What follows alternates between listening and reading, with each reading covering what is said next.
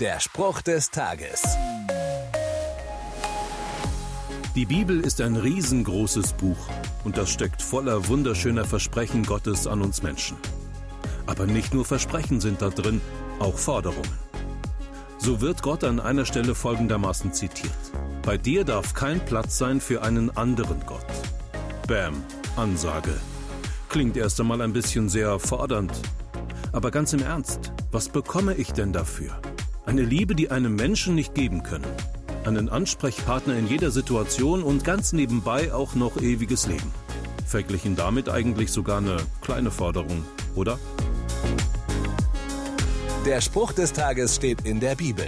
Bibellesen auf bibleserver.com.